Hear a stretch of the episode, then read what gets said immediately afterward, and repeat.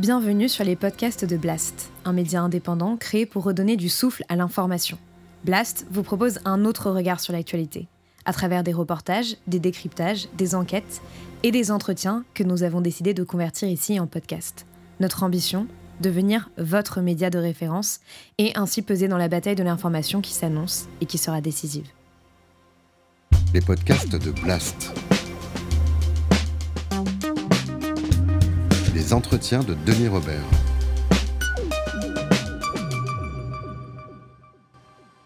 Thibaut Brière, je suis ravi de vous, accueillir à, Blast. J'avais commencé à lire, quand je les ai reçus sur épreuve, votre, votre bouquin qui s'appelle Toxic Management et qui porte en sous-titre la manipulation d'entreprise. Et puis, je reçois beaucoup de livres et là, je l'ai terminé. Je viens de passer ma, ma journée avec vous. J'ai pris beaucoup de notes et euh, je ressors de, ce, de cette lecture euh, éreintée. Euh, parce que bienvenue à Gadama, comme vous appelez. D'ailleurs, on, on, pense à bienvenue à Gataka, le, le film de SF, non? Vous l'avez appelé Oui, c'est Parce qu'on est dans un truc un peu délirant où, où on se rend compte que, comment dire, on sort de la R1T parce qu'on se dit euh, euh, que si l'entreprise c'est ça, c'est-à-dire c'est une entreprise dont la philosophie générale est de, faire travailler les hommes et de les rendre soi-disant heureux par le travail. Et là, on les abrutit, on les rend dingues. In a society where success is determined by science. divided by the standards of perfection. One man's only chance. How do you expect to pull this off? I don't know exactly. Is to hide his own identity. On est dans un, un, un, système de paternalisme très dictatorial et on se dit, ce qui est très inquiétant dans le livre, parce qu'en même temps que je lisais ce livre, j'ai reçu celui-là que j'ai pas terminé aussi, qui est un bouquin sur Michelin et il y a une réciprocité. Alors vous, vous citez pas le, le nom de l'entreprise, mais c'est une entreprise qui peut ressembler à des tas d'autres. Alors la particularité et la, la raison qui fait que ce livre est vraiment intéressant, c'est que vous, vous êtes philosophe, donc vous avez une, formation de philosophe, et vous étiez embauché comme philosophe dans une entreprise en gros pour faire pour faire passer enfin vous me dites si je me trompe hein, une sorte de à un moment donné, vous le dites, le, patron, vous, vous, l'appelez le père fondateur, donc c'est le PDG d'une grosse boîte, on imagine qu'il y a des milliers de salariés, on ne sait pas très bien dans quel secteur elle est, je ne vais pas le dévoiler, même si j'ai une petite idée, et, euh, euh, et, petit à petit, vous vous rendez compte que la machine est en train de vous broyer, vous aussi, et, euh, et, et vous vous en sortez en écrivant ce bouquin, quoi, et en essayant de rendre ce que vous racontez, qui est complètement édifiant, de, de, le rendre un peu universel. En Macronie, en plus, où on prône la libération par le travail, l'entreprise, etc. Une allocution présidentielle aux allures de discours de campagne, avec un thème central martelé plus de 15 fois, le travail. Pour que le travail permette de vivre dignement, le travail continue donc d'être notre boussole. Et vous y avez travaillé combien de temps dans cette boîte? J'ai travaillé 7 ans, 7 ans dans cette entreprise. Euh, au début par une succession de, de, de CDD, et ensuite assez rapidement, euh, enfin de, de CDD, le temps d'écrire en fait euh, un bouquin, et euh, ensuite en tant que bon en CDI pendant pendant plus de six ans, pendant six ans. Ouais. Mais quand, quand, vous êtes embauché, vous pensez pas écrire un livre. Le livre arrive après. Bien sûr. Ouais, ouais c'est ce qu'on c'est ce qu'on comprend ouais, ouais, en le lisant. Mais ce que je raconte, ce que je raconte justement dans le dans, dans, dans le bouquin, c'est qu'à un moment, à un moment donné, j'ai été moi-même amené à écrire du coup un livre sur sur oui, la parce boîte, que le patron veut que vous fassiez un livre à sa gloire en quelque sorte que vous n'avez jamais fait. Si, si, le bouquin, euh, oui. j'ai dû, dû, dû, dû en faire un. Et euh, mais c'est pas tant directement un livre à sa gloire, c'est un livre pour manifester euh, combien cette la philosophie de la boîte, en fait, est, est pertinente pour notre temps, est belle et admirable. Oui, on va en parler. Vous avez quel âge Ou... Euh, j'ai 45 ans. D'accord. Et, et, ça fait combien de temps que vous êtes sorti de ce bourbier? Ça va faire euh, enfin, quelques, quelques années maintenant, ouais. Et vous avez écrit le livre pendant que vous y étiez ou depuis non, que vous bien êtes sûr. sorti? Non, non, après. Après, alors il y a, a peut-être une forme de thérapie effectivement par les, par les, par l'écriture, mais c'est surtout parce que je, je, je, je, je pensais que c'était que c'était nécessaire à la fois pour les salariés, parce que j'ai vu des choses, j'ai vu des salariés en, en, souffrance en interne. Moi, j'ai pas eu ah directement à en souffrir personnellement, ça c'est important. Comme je puisse le dire, moi-même, j'ai pas été, si je puis dire, victime de ce que je de ce que je raconte. En, en revanche, j'en ai souffert pour les autres, pour ce que pour ce que j'ai vu. Moi, j'avais une position assez privilégiée dans, dans l'organisation. C'est-à-dire, on souffre avec vous et on souffre pour eux. Vous avez des tas, des tas d'exemples. Une question à vous poser. Vous étiez payé combien euh, pour ce travail d'esclave philosophique, en quelque sorte? Oui, j'ai été payé 5500 euros net. Donc en brut, je crois que ça, ça fait 7000. D'accord, c'est un bon salaire et je comprends que aujourd'hui, euh, vous êtes prof de philo, euh, vous gagnez beaucoup moins et donc euh, on est Oui. sans doute prêt à des sacrifices. Oui, alors je, je fais, pas- je fais, je fais pas prof de, prof de philo aujourd'hui. hein. Non, non, mais je veux dire, vous pourriez. Donc Oui, vous je êtes, pourrais, vous êtes, vous êtes, avez un DEA de philo et vous n'avez pas passé, vous avez fait cinq années de doctorat et vous l'avez pas passé parce que vous bossiez là-dedans. Donc vous avez une Non, formation. pas parce que je bossais là-dedans, je, que je bossais dans d'autres entreprises effectivement avant. Et ensuite, ensuite j'ai- travaillé euh, chez Gadama. Moi, j'ai voulu m'intéresser vraiment aux entreprises parce que je pense qu'il y a quelque chose de philosophiquement intéressant qui se passe aujourd'hui dans les entreprises et que la philosophie, comme la sociologie déjà, euh, a tout intérêt à essayer de, de comprendre. Alors moi, je, je vais vous dire, c'est commun un boulot de philosophe en entreprise? Enfin, ça existe dans plusieurs Non, entreprises. alors de manière salariée, non, c'est pas commun. Pendant plusieurs années, je crois vraiment, enfin à ma connaissance, j'étais le seul philosophe salarié de France et voire même dans, dans le monde francophone. En revanche, se développent dans, les, dans des boîtes souvent anglo-saxonnes des postes de chief philosopher, euh, chief philosophy officer. Oui, vous fassiez des formations, de- de- de- des consultations en entreprise en tant que philosophe. Je peux comprendre comme en tant que sociologue ou C'est ça, de psychosociologue. l'extérieur généralement. Mais là, Généralement, salarié, on se dit, bon, alors je vais lire la- la- les, les mots du, du PDG, et on se dit, il est chouette ce type. Il dit, mon, le, le PDG, donc mon père était charron, ma mère professeur de philosophie, je me suis fait tout seul, j'ai été traumatisé dans mon enfance par les actualités décrivant les horreurs nazies et la passivité des collaborateurs qui les avaient rendues possibles. Je me suis dit, plus jamais ça.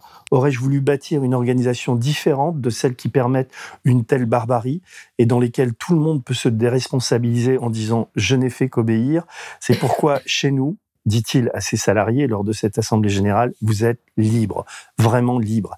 Il n'y a ni hiérarchie, ni chef. Vous êtes votre propre patron. Il est expressément interdit de donner des ordres. Que voulez-vous? Je suis un disciple de mai 68. J'ai l'autorité en horreur. Je veux qu'on s'éclate dans ma société. Donc on se dit, il est chouette ce patron. Oui, on n'attrape pas les mouches avec du vinaigre.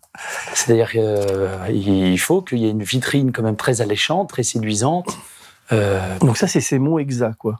Euh, C'est c'est chez Moexa, bah, pour les besoins, non, pour les besoins de la, quand même de, de- de l'exercice et pour ne pas rendre l'entreprise trop, trop aisément. euh, Oui, vous avez gommé les... J'ai gommé les- quelque chose, c'est-à-dire que j'ai fait un condensé. En fait, pendant des années, j'ai été payé à reproduire le discours de celui qui est appelé père fondateur dans l'entreprise. Hmm. Donc ce discours, je le maîtrise vraiment sur le bout des doigts. Et donc j'ai fait un condensé de ce qu'il dit dans les, différentes conférences qu'il fait, dans les petits déjeuners professionnels dans lesquels il est invité, les colloques auxquels il participe. J'ai fait un condensé de tout ça. Et on voit que je me suis quand même un petit peu amusé au début. Lorsque je dis mon père était charron, c'est nat- naturellement une reprise d'OSS 117 de Jean Dujardin. Non mais oh Comment tu parles de ton père? T'as pas honte? Qui c'est qui t'a nourri? Jamais moi je parlais comme ça de mon père, jamais Moi mon père il était charron. Et je peux te dire que ça filait doux. Hein. Ça la mère de là-bas t'es mouffetez pas. Et les gamins pareil Mais enfin, son père était nazi. Peut-être. Mais c'était quand même son père. Voilà, mais c'est pour montrer le grotesque de la situation. Non, mais je vois bien. Mais en tout cas, ce qui est frappant, c'est pour ça que j'ai voulu la lire, c'est qu'on va se rendre compte en vous lisant que euh, euh, ce qu'il dénonce, c'est-à-dire, on va dire, une entreprise nazie et de, et de, de décérébration des hommes, en fait, c'est ce qu'il va faire. Il va fabriquer ça, lui. Il va fabri- fabriquer une entreprise de- d'esclaves à sa solde, de gens, vous avez des tas de, des, des tas de titres où on s'en prend au langage et la parole, on est à la fois chez Kafka et chez Orwell.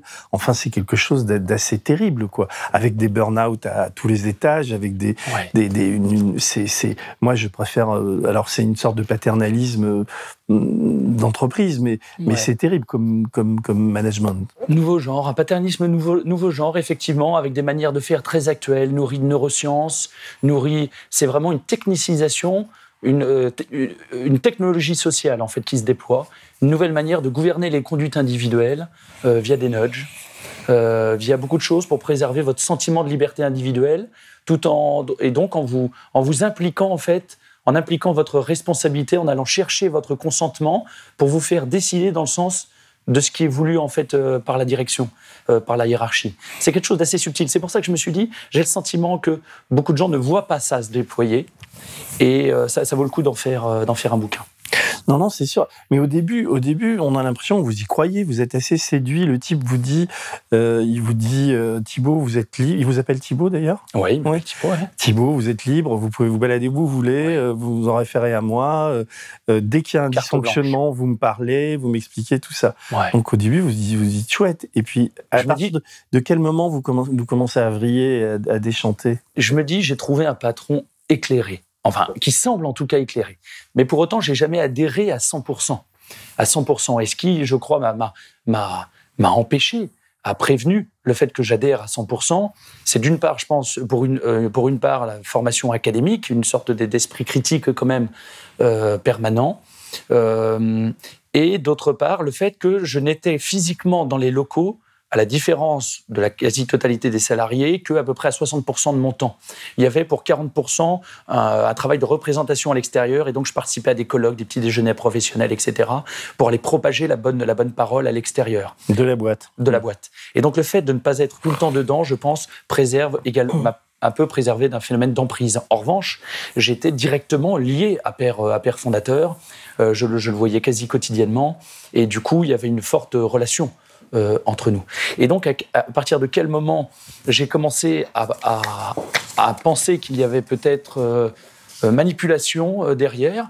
Bah, Assez tôt, à vrai dire. Mais au début, j'en étais pas sûr. Et donc, j'ai laissé sa chance au produit. Je me suis dit, en tout cas, voyons si finalement, peut-être que je me fais des idées, peut-être que j'ai le sentiment, peut-être que c'est une somme de maladresse, peut-être que euh, si euh, il y a de tels écarts entre la théorie et la pratique, Denis, peut-être que c'est simplement dû au fait qu'il n'a pas trouvé les bonnes personnes et que depuis longtemps il veut mettre en œuvre quelque chose de sain, euh, de, de sincère, et que, et de fait, c'est ce qu'il me disait. Enfin, il, croyait, il disait bah, avoir trouvé en moi quelqu'un qui allait véritablement pouvoir l'aider à mettre en œuvre. On se dit d'ailleurs dans les premières pages qu'il y a peut-être une relation filiale entre vous. Il y a quelque chose où je me trompe. Non, non, c'est, c'est, il y, a- il y a un intéressant euh, trio psychanalytique dans ce bouquin, effectivement. Euh, plusieurs fois, il, euh, il me désignait euh, à des tiers comme étant un peu son fils spirituel. Mm. Et véritablement, j'ai eu vraiment un rôle de, de- de bras droit. De, de- de directeur de cabinet, j'étais un peu le, le- je faisais beaucoup de choses. Il avait le sentiment d'avoir trouvé en fait quelqu'un qui est, il me le disait, pour la première fois véritablement compris de l'intérieur euh, sa philosophie d'entreprise, ce qu'il voulait faire. Et donc moi, mon rôle était vraiment celui du passeur être capable à la fois d'être dans l'abstraction, dans la théorie de l'entreprise, de le maîtriser, et puis d'être capable de le faire passer au personnel de production, euh, d'être dans, bah, voilà, dans ta manière de souder, dans ta manière de compter, dans ta manière de, de- de- de développer des applications. Euh, bah, cette conception de la transparence ou de l'autonomie, voilà ce que ça peut changer pour toi. Mais sur ces sept années, hein, on- cette année passée dans, dans cette entreprise, euh, est-ce que le- la, la prise de conscience que vous avez faite et qui à la fin devient absolument suffocante et terrible parce qu'on se dit euh, putain c'est une boîte de dingue, on est dans une secte quoi. Euh, est-ce que ça s'est fait lentement ou il y a eu vraiment un moment particulier où vous vous êtes dit non là c'est plus possible, le, le type est, est- est- est tapé quoi. Enfin, Oui. Alors ça, ça a été très long. Il y a eu un moment particulier. Ce moment particulier, c'est lorsque j'ai vu émerger une, euh, une tripartition, un classement des salariés en trois catégories. Les animaux là, adaptés du livre de la jungle de Ex- Kipling, ex- là. exactement, ouais. Et ça c'était une idée de qui? Du père fondateur? Deux pères fondateurs. Deux pères fondateurs. euh, moi, vraiment, je l'ai je l'ai alerté là-dessus. Et du coup, ça a été, ça a été comme- de là a débuté une sorte de, en tout cas, de suspicion de, de sa part à mon égard, parce que je- il sentait, il a senti, et il avait raison, que je n'étais pas complètement, c'est le moins qu'on puisse dire, sur la même longueur d'onde. Parce que donc lui, il classe, il y a les ours, il y a les, Il y a les oui, serpents, c'est la catégorie de salariés oui, qu'il faut virer, qu'il faut, euh, voilà, qu'il faut en tout cas éradiquer. Mm. faire partir, éliminer, supprimer. Et il y a les ours. Les ours, ce sont ceux qui sont un peu pathos, qui sont influençables, qui se laissent euh, euh, manipuler soit par les serpents, euh, soit par la, la catégorie euh, des phoques. Et les phoques, c'est vraiment le salarié modèle, le salarié modelé par l'organisation, le bébé Gadama, celui qui vraiment peut se vivre, se vivre intégralement dans la transparence, qui n'a rien à cacher, qui est capable tous les mois de faire son autocritique en public, Mm. celui qui est vraiment complètement, qui vit l'idéologie, qui est devenu corporate. Alors, vous, vous d'ailleurs, les- les- ce type appelle, appelle ses salariés, il, il- il dit Je ne veux pas entendre parler chez moi de salariés ou de collaborateurs, il appelle ça les intrapreneurs. Ouais. Donc, il invente aussi un vocabulaire. Oui, parce que les gens chez lui sont, sont libres, ils sont autonomes, responsables. Et, Et donc, il n'y a pas de question de t'es ni mon collaborateur qui induirait une notion de différence hiérarchique, puisqu'on est dans une entreprise dans laquelle la hiérarchie, naturellement, a été abolie. Donc, il n'y a plus de notion de collaborateur, de salarié, de patron. On est tous, théoriquement, euh, en tout cas au niveau du discours, euh, au même niveau hiérarchique. Et donc, effectivement, vous rentrez, vous rentrez dans cette organisation, vous recevez une sorte de nom de baptême. Ce nom de baptême par lequel vous devez vous appeler les uns les autres, c'est intrapreneur. Mais ce, concept même d'intrapreneur, il n'est pas spécifique à Gadama. Aujourd'hui, dans la plupart des organisations qui se veulent avant-gardistes en termes de management, eh bien, on fait beaucoup d'expérimentation d'intrapreneuriat. De, en s'inspirant d'un vocabulaire managérial, on est tous associés comme si les hiérarchies venaient de disparaître alors qu'elles sont plus coercitives que jamais. L'entreprise devient un horizon indépassable. Tout est entreprise. Et nous-mêmes, on n'est plus citoyennes ou citoyens, on est auto-entrepreneurs. Parce que vous le dites pas, mais c'est un, patron de gauche, quoi. C'est quelqu'un qui, doit se définir comme ça, quoi. Oui, effectivement. Euh, c'est un patron de gauche, de gauche, euh, effectivement, de gauche libérale. Hmm. Euh, un patron, voilà, mais de gauche, mais d'une gauche moderne, une, gauche. On se dit qu'il doit voter Macron, lui, non? Je Macron était déjà là. Mais non, Macron était, était pas encore là. Bon, non, mais parce qu'il y a des fois des discours, on a l'impression que c'est la République en marche qui parle, quoi. Alors il dit. C'est tout à fait cet esprit-là, hein, de toute manière. Ouais, c'est pour ça que ce bouquin, et moi je l'ai dévoré, quoi. Donc, il dit, euh, enfin, au, début, vous décrivez, vous avez des titres, etc. Je vais lire quelques têtes de. D'abord, c'est divisé pour régner, c'est-à-dire qu'il il divise. Il a lu à un moment donné le bouquin d'un prix Nobel de biologie. Il cite Edgar Morin, il cite des types comme ça, et il, fabrique des, des, cellules de 15 personnes, qui elles-mêmes, de 15 cellules, ça fait une grosse cellule, etc. Et parce que c'est une boîte qui a une maison mère et qui a des filiales dans les régions. Oui, dans les régions, dans les pays. Ouais, c'est une boîte à l'international. Donc c'est une multinationale assez importante, quoi, qui fait du chiffre. Vous avez une idée d'ailleurs du, salaire du patron ou des dividendes qui se prend, ou est-ce que c'est caché ça? Non, j'ai pas d'idée, j'ai pas d'idée précise. En revanche, ce qui est intéressant, c'est que lui peut dire, moi je me verse pas de salaire, vous savez. Moi je fais ça euh, quasiment à titre bénévole, mais parce que derrière il a plusieurs autres, enfin il a bien d'autres sources de rémunération. Euh, c'est quelqu'un pour qui euh, l'économique, en fait, est une autre manière de faire de la politique après avoir échoué en politique. Hmm. Et donc, en fait, c'est pour ça que on voit très, très clairement dans le livre l'empreinte idéologique, en fait. Hmm. Ce monsieur cherche à faire de l'idéologie, à propager, en fait, une certaine idée de la société. Et pour lui, l'entreprise n'est qu'un moyen de véhiculer des idées, de faire avancer des idées politiques. Oui, mais en fait, parce que il, dit qu'il faut travailler par équipe. Il dit que euh, ces, cellules là sont des organismes vivants. Euh, il dit que euh, le bas, donc le, bas de l'échelle, doit faire la norme de l'entreprise. Tout doit remonter par le bas. Il dit nous sommes tous une famille. Euh, et, dans son discours, il y a tout un, vernis, un télo. On, a l'impression, en vous lisant d'ailleurs, que c'est du vernis. Que est-ce que le type lit vraiment ce qu'il dit? Est-ce qu'il est, imprégné de ses penseurs ou est-ce qu'il, euh, enfin, je veux dire, c'est. Alors moi, qui, qui, est vraiment travaillé, euh, je veux dire, en binôme avec lui pendant des années, qui mmh. il disait que je le comprenais mieux qu'il ne se comprenait lui-même pour le coup. moi, je, crois être en mesure de dire, effectivement, c'est beaucoup de, enfin, c'est essentiellement du vernis. Mmh. C'est mm. essentiellement du vernis, mais ça lui permet de faire du name dropping en fait dans les, dans les, dans, dans les dîners devant les salariés. Les salariés sont impressionnés. Écoutez, j'ai travaillé avec les plus grands, avec tel grand intellectuel euh, du moment. J'ai côtoyé, euh, j'ai travaillé avec tel politique. Par exemple. Il parle d'un prix Nobel de médecine, Albert Claude, je ouais, c'est ça.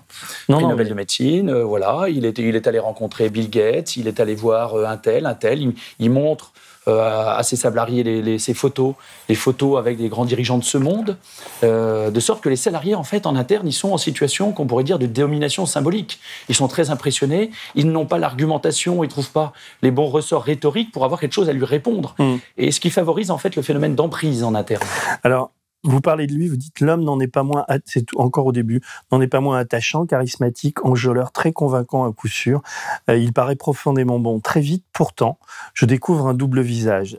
Dès les premières semaines où je l'observe en situation, animant des réunions, je m'aperçois que de manifestement bienveillant, il peut soudainement se montrer extrêmement brutal, ce que je prends au début pour des sautes d'humeur.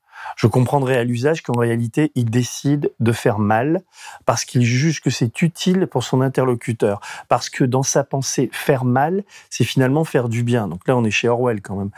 I think that allowing for the book being after all a parody something like 1984 could actually happen. This is the direction the world is going in at the present time. In our world, there will be no emotions except fear, rage, triumph, and self abasement. There will be no loyalty except loyalty to the party. But always there will be the intoxication of power. If you want a picture of the future, imagine a boot stamping on a human face forever. Plus tard encore, je m'apercevrai que cette deuxième interprétation est insuffisante et que derrière l'apparence d'une décision rationnelle, il a un besoin irrépressible de faire sentir aux autres ce qui lui semble être sa supériorité, de manifester qu'il est le dominant, raison pour laquelle on le verra il fait la chasse aux dominants en interne. Il veut exterminer tous ceux qui peuvent un peu lui faire de l'ombre. Et, je, saute quelques lignes et vous dites, au fil de mes nombreux et très longs entretiens avec Père Fondateur, la demande se précise. Il attend de moi que je verbalise sa philosophie, laquelle servira non seulement à clarifier les choses euh, pour directeur général aux manettes et à mieux faire comprendre aux salariés ce qu'il attend d'eux, mais aussi à rendre manifeste aux yeux de tous la longueur, la hauteur, la largeur, la profondeur de sa pensée politique économique, sociologique, anthropologique, etc., etc. C'est accablant, quoi. Enfin, on se dit, putain, mais vous avez dû souffrir quand même. Oui, oui, ouais. enfin j'ai souffert plutôt euh, par égard pour la vérité. C'est-à-dire que plus, plus d'une fois, naturellement, j'ai senti que la vérité était malmenée. Mais ce qui, ce qui est intéressant dans l'évolution, euh, dans l'évolution actuelle en termes de management, dont cet extrait elle, euh, témoigne, c'est que aujourd'hui les patrons, en fait, il y a une volonté de dominer. Enfin, les patrons, je ne veux pas faire de généralité. En tout cas, certains patrons. Bah, ils ressemblent à un paquet de patrons. Moi, j'en connais quelques-uns. Oui, alors dans ce cas-là, c'est je, connais, je connais moi, je, connais des patrons repentants, c'est-à-dire je connais des, des, patrons qui ont quitté l'entreprise et qui après, euh, avec leur argent, peuvent euh, aider les autres, etc. Mais, mais c'est compliqué d'être enfin, je veux pas défendre les patrons, mais être patron, diriger une boîte, euh, euh, faire plaisir aux actionnaires, parce que c'est une boîte qui a des actionnaires, il faut, il faut qu'il y ait des dividendes qui tombent, etc. Donc, euh, mais lui, il est, il est quand même très particulier. Enfin, ce que vous racontez. Mais à un moment donné, c'est ça. Vous êtes le philosophe du patron et vous, et vous lui servez pendant, pendant un moment donné. Vous, vous, vous servez à son entreprise un peu de, de démolition des hommes. Non Oui, de caution morale, un moment de caution morale, mais ça, je, je ne m'en aperçois pas tout à fait. Enfin, tout, tout, tout de suite. Mais donc, il y a euh, ici clairement, enfin, donc c'est un, un patron qui est dans la domination et un patron qui est dans la domination qui prêche la non-domination. Et toute la subtilité, je, crois, elle, pervers. est là. Euh, c'est qu'on peut se demander, moi c'est quelque chose, euh, parfois on peut, enfin on peut, on peut clairement se poser la question, si finalement tout, la plupart, que ce soit des politiques ou que ce soit dans le domaine économique, si finalement les gens qui prônent à chaque fois euh, la déhiérarchisation, la non-domination euh, dans, les, dans les organisations, souvent ce sont des tempéraments dominants. Et donc on peut se, se poser la question, et c'est ce que je dis dans l'extrait que, que, tu as lu, on peut se demander si finalement ce n'est pas je ne veux aucun dominant, hmm. point de suspension, d'autre que moi. Finalement, donc c'est bah, ce que vous disiez, dominer, dominer pour régner. Et donc, et derrière, donc, le moyen de ça, de cette domination, c'est tout un effort de théorisation. Et ça, c'est nouveau chez un certain nombre de patrons. C'est que maintenant, ils éprouvent le besoin d'avoir une forme de, tartufferie, d'hypocrisie, c'est-à-dire de, masquer cette entreprise de domination derrière tout un, euh, euh, une phraséologie, mmh. un effort de conceptualisation. Donc, ils publient des bouquins il publie des bouquins, il se réfère, il remonte à la, euh, à la préhistoire, il réinterprète l'ensemble de l'histoire du monde. Ce patron a publié, il a réinterprété l'ensemble, euh, c'est euh, limite l'ensemble de la métaphysique, l'ensemble de l'histoire. quand même. Eh bien, à un moment, il y a un sentiment d'impunité et il, il, se prend pour un intellectuel. C'est pour ça que lorsqu'on fait des interventions tous les deux en entreprise, il embodosse, lui, le rôle du philosophe. Et il dit, attendez, vous m'interrogez sur la fonction de mon entreprise, pour vous répondre, j'ai besoin de remonter aux origines de l'humanité. Et il, se lance dans un discours de trois quarts d'heure pour réinterpréter. Ah oui, mais on a, vraiment l'impression, par moments, je lirais des, passages qu'on est dans une secte. Bienvenue à tous pour ce cercle des femmes. J'avais envie de vous parler d'une méthode pour vous passer des serviettes hygiéniques pendant les règles. Tu vas où, Victor? Hein? Bah, j'ai entendu que c'était le cercle des femmes. Moi, je croyais que c'était l'atelier lâcher prise. Donc, euh, donc, tu penses que les règles, ça concerne que les femmes? non, j'ai pas dit ça. Mais effectivement, c'est plus un problème de femme. Ah, c'est un problème Non, alors donc c'est bien que tu restes. Oui, d'accord. C'est pas ce que je veux. c'est juste une expression, d'accord. Je propose qu'on chante. et, euh, et que le type était, il se prend pour un gourou quoi. Enfin, il est pas très sympathique. hein. Putain, on se dit, mais moi je me posais, mais comment vous avez fait pour tenir 7 ans quoi? Mais ça truc- prend, Denis. Denis, ça prend. La plupart des, pa- des- des patrons auxquels il parle, des cadres d'entreprise auxquels il parle, boivent ses paroles parce qu'on a là un homme qui a réussi, Alors, il- ouais, il y a un moment d'ailleurs, j'ai j'ai qui relevé. leur permet de s'élever. Ouais. Oui, qui est inspirant. C'est ce qu'on appelle aujourd'hui un leader inspirant. Mais lui, d'ailleurs, quand il a démarré, vous le dites, enfin, je l'ai pas lu ou vous le dites pas dans le bouquin, il a démarré tout petit ou il- on, on lui a donné l'entreprise, c'est une entreprise familiale qu'il a récupérée? C'est à la base une entreprise familiale qu'il a, qu'il a récupérée, même s'il lui dit que Mm. c'est un self-made man, made man, euh, qui s'est fait tout seul, etc. Il a récupéré une boîte de son père d'une centaine de salariés. Son père lui-même ayant, eu, ayant un gros poste dans une, dans une grosse société. Donc il est né avec déjà une cuillère en or dans la bouche. Mais euh, donc il a développé, ceci dit, le groupe, enfin l'entreprise familiale. Il en a fait un groupe de plusieurs milliers de personnes. oui. vous, vous avez été licencié ou vous êtes parti de votre propre. euh, À, à terme, j'ai été licencié pour insuffisance professionnelle, oui. Et donc vous avez signé une clause de confidentialité ou Non. même pas? Grâce Et- à Dieu, j'ai rien signé puisqu'il n'y a pas eu, il y a pas eu du coup d'accord, de négociation. Et pourquoi dans ce cas vous ne donnez pas le nom de, de, de la boîte? Bah, je donne pas le nom de la boîte euh, parce que en fait euh, mon éditeur m'a dit qu'il valait mieux ne, ne pas le citer. Deuxièmement parce que la cité donne, m'a-t-on dit plusieurs fois, donne le sentiment d'un règlement de compte, d'une vengeance personnelle, alors que personnellement, bon, j'ai aucune acrimonie, mais euh, ça peut être interprété comme ça. Et deuxièmement, ça prête, m'a-t-on dit également, moi je me fie un petit peu aux experts en la matière, ça prête euh, davantage à la diffamation. À diffamation parce Ouais, que en fait, que- si le Hmm. contenu de ce que je dis est vrai, il n'y a, pas- il y a pas de problème. Il faut, faut le prouver. Quoi, En revanche, le fait que ce soit moi qui le dise, je peux être interprété comme n'étant pas de bonne foi. Mm. Parce que c'est moi. Et comme j'ai été licencié, on pourrait considérer que j'ai une, Une de la rancœur. vengeance. Une forme de rancœur, alors que pas du tout. Moi, je considère que le licenciement, bah, ça fait partie des, des modalités de sortie naturelles. Vous dites, encore, vous dites encore au début, je ne le sais pas encore, mais j'entame une expérience d'immersion relativement rare dans la réalité, dans la réalité opérationnelle d'une société, d'abord étudiée théoriquement. Ce que Père Fondateur me permet, c'est de découvrir la pluralité des facettes de Gadama Inc. Depuis le top management, je participerai aux réunions du conseil d'administration et du comité de direction, jusqu'au personnel de production. J'animerai des formations destinées aux techniciens comme aux managers et serai amené à circuler dans les enseignes des différentes filiales. Oui, vous aviez un poste qui était quand même très. euh, vous étiez aux premières loges partout, quoi. Oui, oui, le terme de première loge euh, est bien choisi, Denis. Et hum, c'est ça qui m'a paru mériter d'en faire un livre.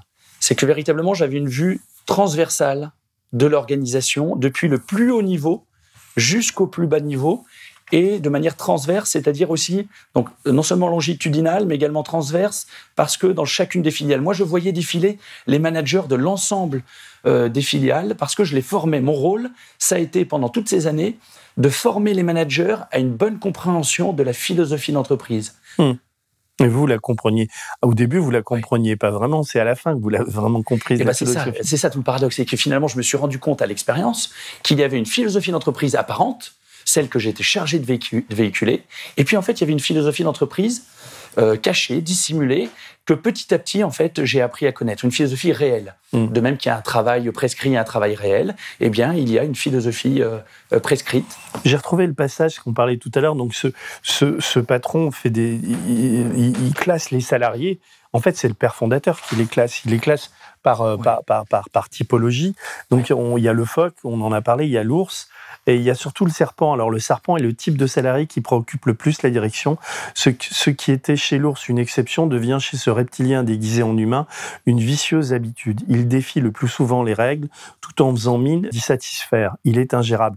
Mais ça veut dire que euh, ces serpents qui travaillent chez Gadama, là, euh, ce sont des types qui ont compris ce que vous n'aviez peut-être pas compris et qui, euh, et qui se disent bon, je prends mon blé, mais, mais je fais comme si je croyais au truc. Mais ces types sont dingues, quoi. C'est un- je sais pas si je résume. Si, effectivement, et ça c'est ce que je relève en conclusion, c'est que finalement pendant, pendant tout le bouquin et pendant longtemps, en fait, on se dit mais il y, a- une emprise, euh, la, la plupart des gens sont sous emprise dans cette entreprise. Alors dans les faits, oui, il y a un certain nombre de gens sous, sous emprise, de fait, qui croient vraiment parce qu'ils sont en situation de domination symbolique, ils n'ont pas forcément euh, les moyens de répondre d'émettre des objections, de, parce que le patron a réponse à tout et puis il a embauché quelqu'un pour avoir réponse à toutes les objections et donc pour convaincre les salariés qu'ils sont vraiment dans une, euh, dans une démocratie, qu'ils travaillent de manière autonome et responsable, quand bien même ils, il pourraient avoir le sentiment du contraire.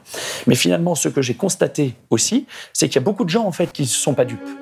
Il y en a beaucoup qui euh, préservent leur santé mentale, notamment par une mise en distance grâce à l'humour. Hmm. Ils en rigolent entre eux. Ils se traitent de serpents lors des apéros qu'ils font entre eux. Ah, vas-y, fais pas ton serpent. Le, comment dire, le, fait que le patron classifie ses, salariés en ours, en phoque et en serpent, c'est un truc qui est su. C'est pas, c'est pas quelque chose qui est tu et qui est secret au niveau du management. les réunions, alors, en réunion, en, réunion, bah, le patron, justement, c'est là la subtilité pour ne pas tomber dans euh, dans les problèmes de RGPD, il n'y a pas naturellement de liste. RGPD, c'est C'est le règlement général, pour, sur, grosso modo, je le dis avec mes mots, règlement général sur la protection des données. D'accord. La protection des données qui interdit en termes euh, de, aux entreprises, notamment, notamment, de ne pas collecter des données personnelles mm. sur, les, les, sur les individus et notamment de ne pas établir de fiches sur les personnes et de ne pas établir de listes et lui, il, en, fait quand même Alors lui, il n'en fait pas, sinon il tombe. Enfin, il n'en fait pas officiellement, à ma connaissance. Il vous dit quand même que les salariés sont des animaux adressés. Enfin, vous avez un chapitre. Bien sûr, oui. On est sur le domaine de la domestication. Hein.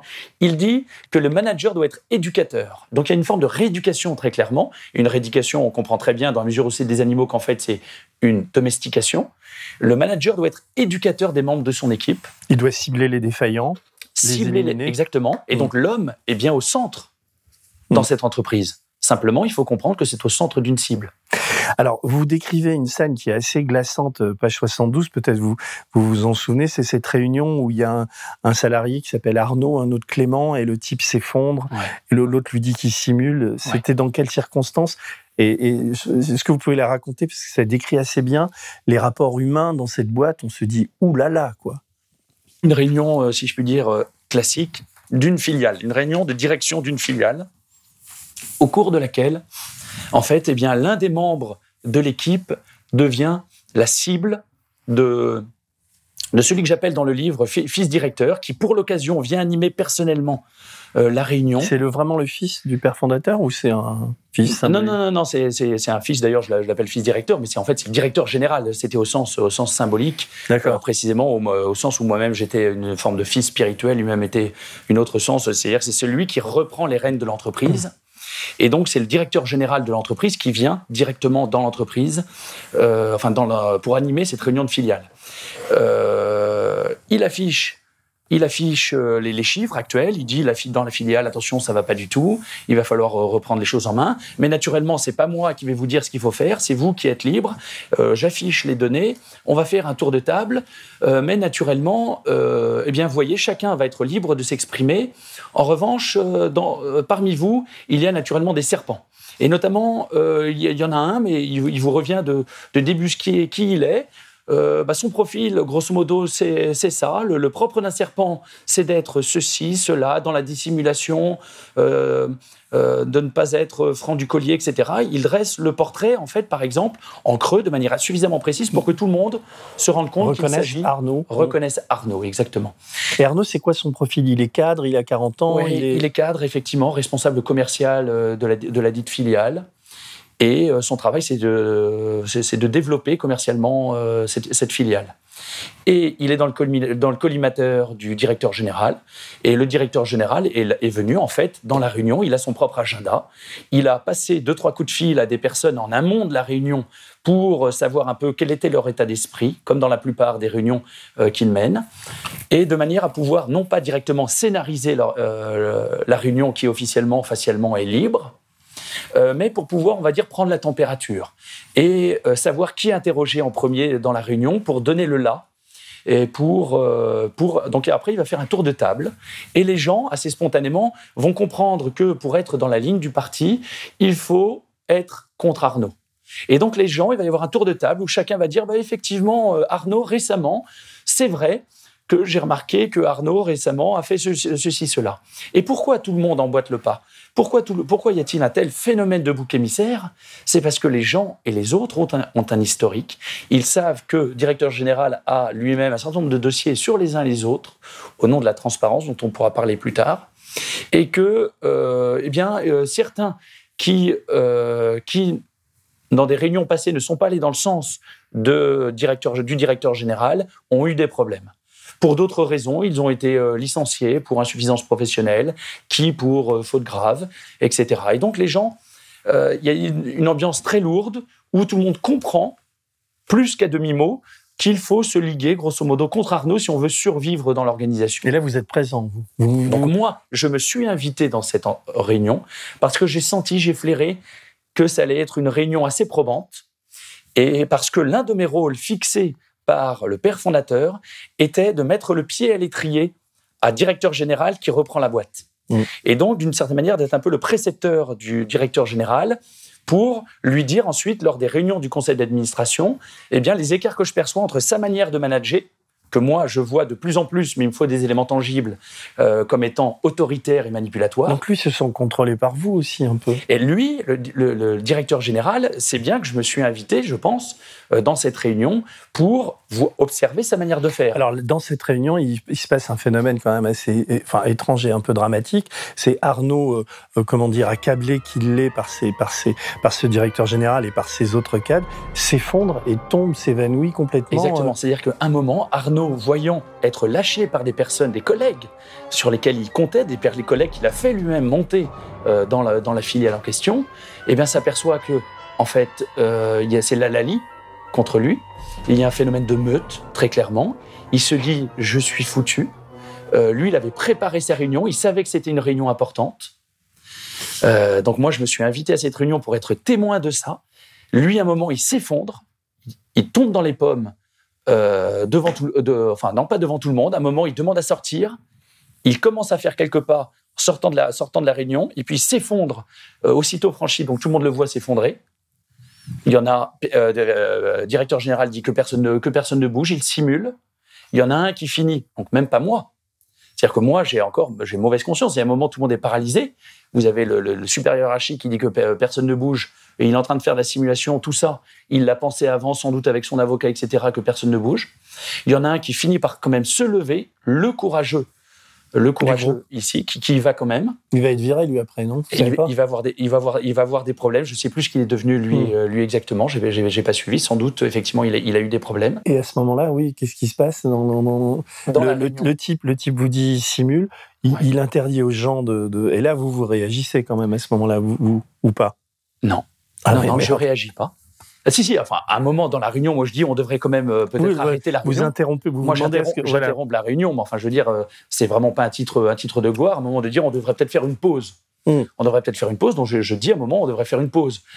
Honnêtement, parce que tout le monde est paralysé. De toute façon, la réunion ne peut pas se poursuivre parce que plus personne ne dit rien. Tout le monde est stupéfait euh, par ce qui se passe. Moi personnellement, j'ai jamais vécu ça dans ma vie professionnelle. Je dis on devrait faire une pause, ne serait-ce que pour que j'aille m'entretenir en privatif avec le directeur général en lui disant mais euh, Tu déconnes, quoi. il y, a- y a- y a un problème quelque part quand même. Hmm. Alors, tu déconnes, je peux même pas le dire. C'est pour ça que j'interviens pas directement. Parce que dans la philosophie de cette entreprise, tu ne dois pas porter de jugement sur tes pairs. Hmm. Et ça fait partie de la perversité du truc. Et moi, mon rôle en tant que philosophe en culotte courte de l'entreprise, c'est que je ne dois pas porter de jugement. Je dois lui dire, selon toi, qu'est-ce qui se passe? Vous voyez, toujours être sur le registre du questionnement. Selon toi, est-ce que c'est normal? Et lui, de fait, il argumente en me disant, mais non, euh, ben, c'est pas à moi euh, d'interrompre la réunion, ça doit venir des pairs, l'interruption de la réunion, etc. Donc vous avez toujours un jeu de dupes où vous êtes toujours, vous vous interdisez toujours, en fait, lorsque vous êtes soit en position de manager, soit en position a fortiori de philosophe d'entreprise, vous ne devez pas faire des affirmations, vous devez être systématiquement dans le questionnement. J'ai fait un rapport, j'ai lancé l'alerte auprès des, euh, des membres du conseil d'administration, j'ai fait un rapport sur ce que j'ai vu, parce que ça relevait de mes fonctions. Mm. De, dire, de dire aux membres du conseil euh, du comité de direction eh bien, les incohérences que je percevais entre le fonctionnement, la manière de faire du directeur général, et puis la philosophie d'entreprise officielle. Et il a donné quoi ce rapport? Eh ben lui, il est comme euh, on le dit lui-même. Moi, je me suis fait insulter, on peut dire les choses, euh, en privé. Par père fondateur? Non, non, par euh, Le DG. le, le- le directeur général. Euh, il disait que je n'avais pas perçu en quoi ce qu'il voulait faire naturellement était positif et en quoi. Et donc, je l'ai empêché finalement de, de créer, de susciter du conflit dans l'entreprise. Parce que lui, ce qu'il aurait, c'est une entreprise dans laquelle on fait l'éloge du conflit. Pour lui, ce qui était intéressant derrière ça, c'était de voir comment les uns et les autres réagissaient. Qui allait se mettre en soutien de celui qui s'évanouissait? Qui allait au contraire soutenir euh, la position de la hiérarchie? Et donc, qui allait essayer d'aider? Parce que dans l'entreprise, aider, c'est pas bien. Parce que quand tu aides, ça veut dire que tu cherches en fait à manipuler, c'est-à-dire que tu cherches à mettre les autres dans ta poche en essayant de faire du sentimentalisme. Donc c'est extrêmement pervers comme, euh, comme manière de faire, c'est-à-dire que les gens s'interdisent d'aller aider parce qu'ils savent que s'ils vont aider, euh, d'une certaine manière, ils vont faire à la place d'eux, alors que c'est aux gens de se débrouiller euh, par eux-mêmes. Ah non, mais c'est dingue. Et en plus, on se dit, euh, ça a l'air complètement de, de science-fictionnesque, ouais, délirant, mais en même temps, on se dit, on est aujourd'hui dans un monde où le, la valeur travail, enfin, tout le monde a besoin de travailler pour vivre. On est dans des taux de chômage, des conditions de travail qui, qui se, qui se, comment dire, qui se détériorent un peu partout. Donc, tout le monde a intérêt à rester en place et à, et à se taire, quoi. Est-ce qu'à votre avis, le modèle de cette boîte est un, est un modèle euh, très, euh, comment dire, unique dans sa perversité ou dans son, dans ce délire, ou est-ce qu'il est commun à, à des tas d'autres boîtes euh, Est-ce que ça se passe comme ça ailleurs? Parce que vous dites, par, par moment dans le bouquin, vous essayez de généraliser, quoi. Vous dites, je ne m'y attendais pas, mais je, je le découvre. Vous qui entrez dans l'entreprise hyper moderne, abandonnez vos réflexes psychologiques ordinaires. Dans la vie de tous les jours, vous pensez devoir vous protéger des agressions, éviter les conflits. Apprenez que dans cette enceinte, au moins, la violence est le moyen d'un viol des consciences et qu'il ne faut pas vous défendre lorsque vous êtes injustement accusé. Parce que si vous aviez la conscience vraiment tranquille, vous laisseriez cela glisser. Vous croyez que le, les conflits sont nocifs. Ils sont au contraire éminemment sains et à la base de tout véritable dynamisme une bonne formation vous en convaincrez. C'est-à-dire, vous le dites par moment, je sais plus, euh, vous avez une phrase euh, que que il y a, y a, tout un travail qui est fait aussi sur le langage, sur la, la, la destruction du vocabulaire, une sorte de d'asservissement complètement mental, quoi. Et donc ça, ça fait de ça fait des salariés de cette de cette boîte des, des sortes de, de robots, quoi. Enfin, ouais, c'est-à-dire qu'il faut que les gens pensent et verbalisent leur propre travail avec les mots qui leur sont suggérés par la boîte. Mais vous pensez donc que cette boîte est, est commune à d'autres boîtes maintenant que vous en êtes sorti? Vous vous oui. entendez Parce que là, vous me parliez. Alors, cette boîte, on peut le dire. À un moment, je croyais que c'était Michelin, mais c'est pas Michelin. Donc, euh, mais par contre, le, ce, le, quand on, je, je, lisais ce livre sur Michelin, qui est l'histoire d'un cadre qui est très intéressant. C'est un cadre de Michelin qui est une sorte de, de, dépression et qui va quitter la boîte et qui raconte. Il a des, il a des titres qui font penser à votre livre. Euh, la descente, l'obsolescence programmée des salariés, l'impuissance des contre-pouvoirs comment on fabrique de l'inaptitude et, et, finalement du, du, du, mensonge au service de quoi? D'un patron euh, de droit quasi divin qui impose des rythmes, qui impose des, une culture d'entreprise qui est, qui est effarante et, et effrayante. Oui, oui, le livre d'Éric Collen est, est, vraiment est, est, très bon, et notamment parce qu'effectivement, il décrit aussi l'arrière-boutique. Oui. L'arrière-boutique d'une entreprise qui, comme la, la plupart, montre d'abord une vitrine. Et donc, pour répondre, et donc on voit clairement qu'il y a des convergences. Et donc, si euh, l'entreprise là que j'appelle Gadama Incorporation dans le dans Toxic Management, euh, si cette entreprise, certes, est un cas particulier, pour autant, c'est un cas d'école. C'est-à-dire que des, d'autres entreprises viennent s'en inspirer. Moi, pendant toutes les années passées euh, dans l'entreprise, j'ai reçu allez, une, une, cinquantaine de learning expeditions d'entreprises, de grosses entreprises du qui, CAC 40 qui venaient, qui venaient en voyage de... inspirant dans l'entreprise et je faisais la présentation, je faisais le show pour présenter effectivement toute l'innovation managériale qu'il y avait qu'il y avait en interne. Et donc, certes, tout cas, toute entreprise est toujours un cas particulier dans un contexte particulier, mmh. mais ce n'est pas parce que c'est un cas particulier que pour autant ce n'est pas expressif de tendances lourdes à l'œuvre dans le management. Et on en voit clairement par exemple une conception organiciste de la société, un vocabulaire qui est quand même souvent inquiétant, une sorte de culte du leader. Il ne faut plus de manager, il faut, des leaders. On veut des, salariés alignés. Le terme d'alignement revient souvent et on veut des salariés qui ne voient plus le monde avec leurs propres yeux, mais qui adhèrent complètement à la vision de l'entreprise grâce à un travail d'acculturation Voilà, là j'ai relevé des passages. Dans, dans cette sorte de programme, vous décrivez des, moyens pour transformer les croyances des salariés, supprimer les convictions personnelles, détruire la logique et tout esprit logique, épuiser les résistances. À un moment donné, d'ailleurs, vous parlez de, plusieurs salariés ou cadres qui sont en burn-out, et le burn-out, vous le décrivez, vous avez une assez bonne, une assez belle description du, du, du burn-out dans une boîte où l'emprise est la norme la personne en burn-out, c'est cette c'est la personne qui, enfin c'est la lecture que j'en fais, qui se rend compte à un moment donné qu'elle a laissé un autre parler en elle, c'est-à-dire, euh, euh, et, et c'est-à-dire qu'elle est, elle est dans une, et vous peut-être. En fait, c'est un signe de bonne santé chez elle, d'une certaine oui, manière. Oui, mais justement, mais à un moment donné, quand on prend conscience de son asservissement, c'est là où euh, euh, le, le, pour avant d'arriver à la libération, on passe par une sévère dépression, quoi, oui. euh, qu'on appelle le burn-out, quoi. Oui. Et ceux qui m'inquiètent vraiment, ce sont ceux qui n'en souffrent même plus. Ceux chez qui il y a ce que la sociologue américaine Diane Vaughan appelle oui. une normalisation de la déviance. Eh bien, ceux chez qui la déviance finalement apparaît aujourd'hui, apparaît normale, devient banale, eh bien, ils n'en souffrent plus. Heureux ceux qui en souffrent encore. Et dites-moi, vous, euh, malgré votre, la distance que vous y mettez aujourd'hui, est-ce que par moment vous avez frôlé ces états-là? Oui, oui, oui, je crois, je crois que je l'ai frôlé. Il y a eu des moments où j'étais surinvesti euh, dans mon travail parce que, comme j'étais véritablement l'homme de confiance, on me demandait. Enfin, de faire beaucoup de choses en entreprise, à la fois des missions spéciales en interne pour mener des, euh, voilà, des, des, enquêtes, si je puis dire, faire des coups de sonde dans l'entreprise pour essayer de voir euh, où sont les grumeaux dans la pâte, euh, lorsqu'il y avait des, problèmes particuliers, à la fois d'avoir, de regarder par exemple si tout était cohérent avec la philosophie de l'entreprise, de communiquer à l'extérieur, euh, de dire aux membres du, du comité, euh, du conseil d'administration, enfin les écarts que je pouvais percevoir, je le disais tout à l'heure, entre la philosophie d'entreprise et puis leur fonctionnement quotidien. Donc je faisais beaucoup de choses. Donc il y avait un moment une sorte de fébrilité euh, de de, de, voilà, j'étais vraiment sur, sur tous les fronts. Donc il y a des moments où moi-même, euh, enfin, j'ai senti que ça allait. Alors vous, vous parlez à un moment donné, j'aimerais que vous vous expliquiez là-dessus, euh, parce que si c'est un modèle qu'on peut exporter à d'autres entreprises, d'une structure en oignon.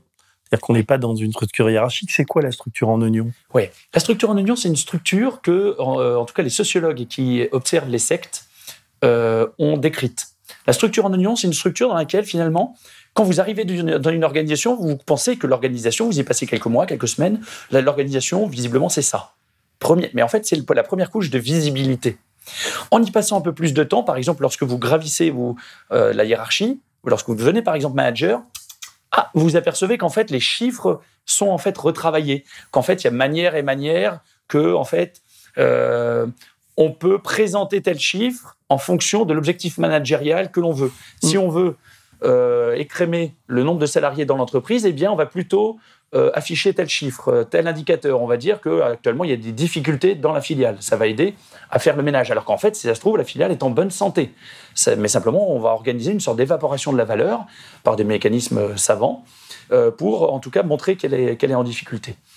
Et donc, euh, on s'aperçoit donc que finalement, que ce que l'on pensait, euh, tout le, le vernis, euh, finalement, s'effrite. Et... S'effrite. Et, et, voilà. Et donc, au fur et à mesure que l'on progresse dans la hiérarchie, on progresse dans les arcanes de l'organisation et que finalement l'organisation est faite de strates su successives, de couches de oui, visibilité. Ce que j'allais dire, l'oignon, c'est quand on, on, on, enlève les peaux d'un oignon, elles se, elles se superposent pas, elles sont, elles sont mélangées quoi, et on arrive euh, un moment, au, au cœur de l'oignon. Mmh. Exactement. Et moi, c'est parce qu'à un moment, j'ai pu avoir accès à la fois au discours externe, au discours pour l'extérieur, pour les gens qui ne sont pas dans l'entreprise, mais également au discours des, des, des, personnes qui rentrent dans l'entreprise. C'est le chapitre 1, le discours de père fondateur. Donc là, c'est un discours à nouveau pour l'extérieur, mais des gens qui vont rentrer à l'interne. C'est déjà un discours qui est un petit peu différent du discours pour les gens qui sont hors de l'entreprise. Puis il y a le discours pour les managers en interne, ça c'est un autre type de discours.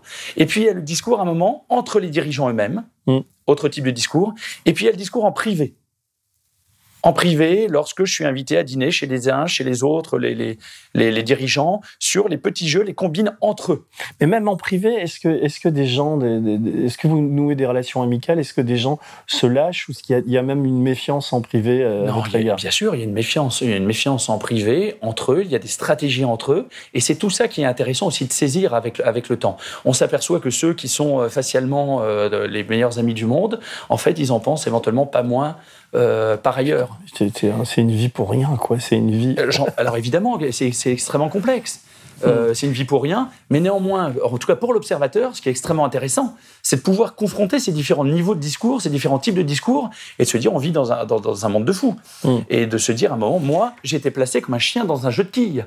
Lorsque je, je participais aux réunions du conseil d'administration, le, le, le père fondateur me demandait de systématiquement, quasiment être en opposition avec le directeur général, qu'il fallait éduquer, et son éducation du directeur général devait se faire par le conflit. Donc il fallait tous les mois que je dise au directeur général les écarts que je percevais entre la philosophie d'entreprise officielle que le, que le, le, fondateur voulait lui inculquer et puis son fonctionnement quotidien. Donc c'était ingérable. Donc vous avez les discours en off que les uns et les autres. Vrai, vous inventiez des. des, Ah non, je l'inventais jamais.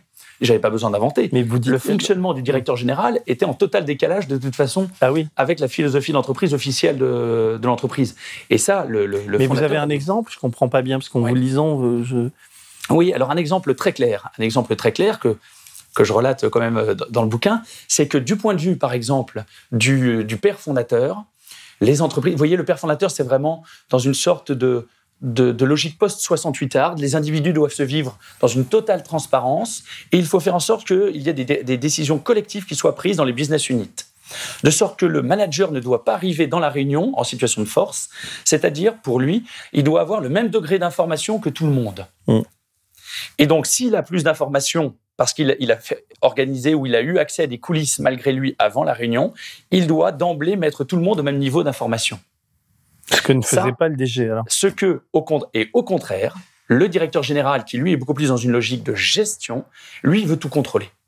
Et donc lui, il me dit clairement, mais euh, Thibault, on est dans quel monde euh, là? Euh, J'entends bien ce que te, ce que te dit père fondateur, mais moi je peux pas diriger une boîte si en amont de mes réunions j'ai pas pris la température des positionnements des uns et des autres. Je dois organiser des coulisses. En revanche, ces coulisses, naturellement, il faut pas les mettre en visibilité, puisque officiellement, dans l'entreprise, les coulisses sont interdites.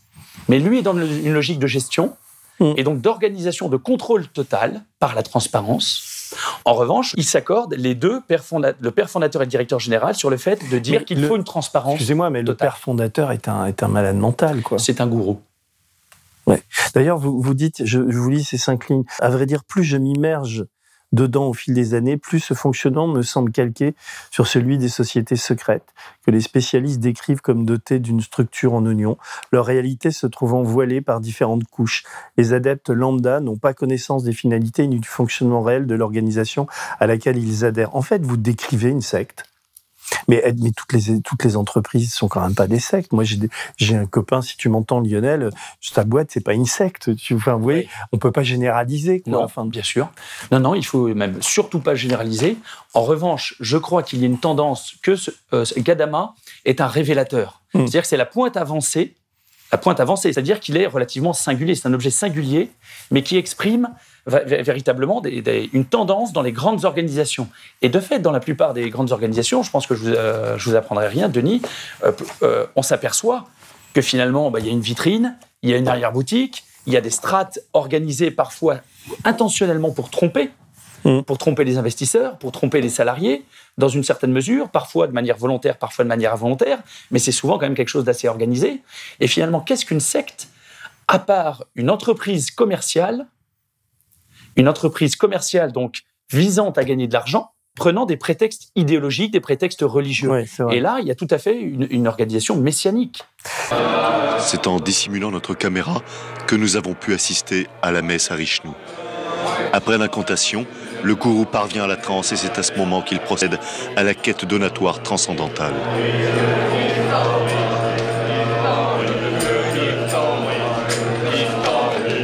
Mais d'ailleurs, on vous en parlait assez peu, enfin, où j'ai pas lu. C'est une boîte qui fait beaucoup de profits, qui, donne des dividendes à ses actionnaires importants, qui, dont le chiffre d'affaires évolue, grimpe, etc., ou pas? Oui. C'est une entreprise très profitable parce qu'il y a très peu de fonctions support. Hmm. Il y a peu de fonctions support et c'est une entreprise essentiellement familiale et de sorte que euh, oui, euh, donc les, actionnaires se versent plusieurs dizaines de plusieurs dizaines de pourcents de dividendes et euh, bah, pour une part, l'entreprise euh, sert à, nourrir, euh, mm. Alors, vous, vous, vous dites qu'il pour, pour, euh, il y a une sorte de, de perversion permanente du, du, langage. Il y a un travail où il y a une hiérarchie, mais la hiérarchie n'est pas respectée. Mmh. C'est très troublant, ça aussi. Vous, vous décrivez des réunions où, où euh, vous assistez à des trucs où on a l'impression que c'est un bordel permanent, quoi, puisque, oui. mais qui, qui, est finalement voulu par le, le, patron. Enfin, il y a des moments où on perd pied, quoi. Et c'est volontaire de perdre pied. C'est volontaire parce qu'il s'agit avant tout de vous déstabiliser de sortir les gens de leur zone de confort. Euh, et ce qui est volontaire, c'est le fait d'être dans une organisation dans laquelle il n'y a pas de hiérarchie. Mais il y a quand même des mecs qui gagnent le SMIC ou 2000 balles, 3000 balles, puis il y en a qui gagnent 10 000 balles. Quoi. Il y a quand même une, il y a une hiérarchie par le salaire. Très peu, ah très oui? peu. Très peu. Euh, c'est une, une, boîte qui se targue justement d'avoir des écarts salariaux, on va dire, enfin officiellement, euh, sur une échelle aller de 1 à 4. D'accord de, de, de, de 1 à 4. Donc il n'y a pas d'énormes. Et c'est pour ça qu'ils disent, eux, qu'en fait. Il n'y a pas de syndicat dans la boîte? Alors, il y, y a, a un syndicaliste, mais il n'y a pas de section syndicale.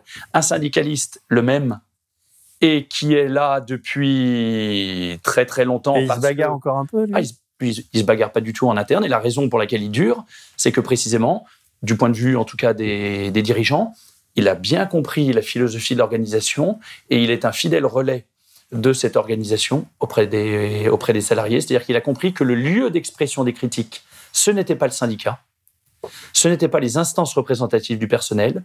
Le lieu où doivent être dites les, dites les critiques, ce sont les réunions mensuelles, les réunions mensuelles dans les business units. Mm. C'est-à-dire que si vous avez des choses à dire, ça doit être par devant, en toute transparence, devant vos collègues et des critiques qui doivent être notées au compte-rendu de la réunion.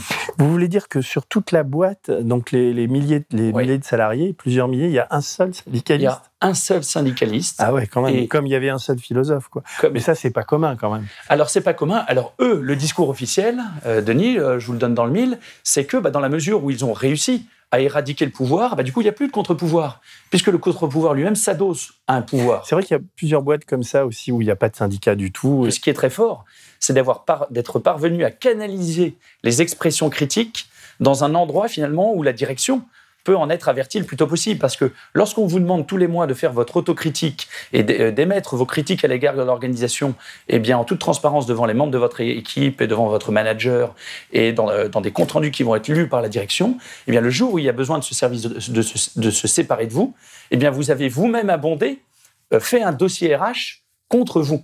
Puisque vous avez même vous-même reconnu tous les mois euh, que bah, vos, les, vos, difficultés professionnelles et vous, euh, que vous étiez insuffisant professionnellement, que vous n'aviez pas fait telle chose sur le quoi vous étiez engagé, etc. Les difficultés relationnelles avec vos pairs ont été mises en lumière et ont été notées au compte rendu. Donc le dossier RH, il est tout constitué le jour où il faut se séparer de vous. Ah oui, parce qu'il y a des stratégies pour virer les mecs quand même. C'est une boîte qui vire quand même. Les, les, serpents, il faut les éliminer. Alors il faut, il faut faire entrer des phoques. Mais, mais, naturellement, euh, ça c'est en dernier, en dernier lieu ce qu'on va essayer, c'est de faire en sorte que les gens oui, parce que c'est un échec pour le patron aussi. C'est un échec, exactement. Et donc, il faut que les gens partent d'eux-mêmes. Et c'est avant tout aux collègues, aux pairs. Et donc, on va essayer, on va essayer de faire que ce soit les collègues qui fassent comprendre aux collègues qu'à un moment, on est désolé, on peut plus travailler avec toi. Mm. Tu n'as plus notre confiance, bah, tu dois démissionner. C'est ce qui s'est passé avec Arnaud, là, dont vous décrivez. Exactement. Mais lui, d'ailleurs, a été viré, j'imagine, depuis, où il, est, il a été mis dans un placard. Alors, lui, justement, là, une des raisons pour lesquelles, à un moment, le directeur général lui-même est venu, c'est que Arnaud, lui, naïvement, n'entendait pas partir de lui-même.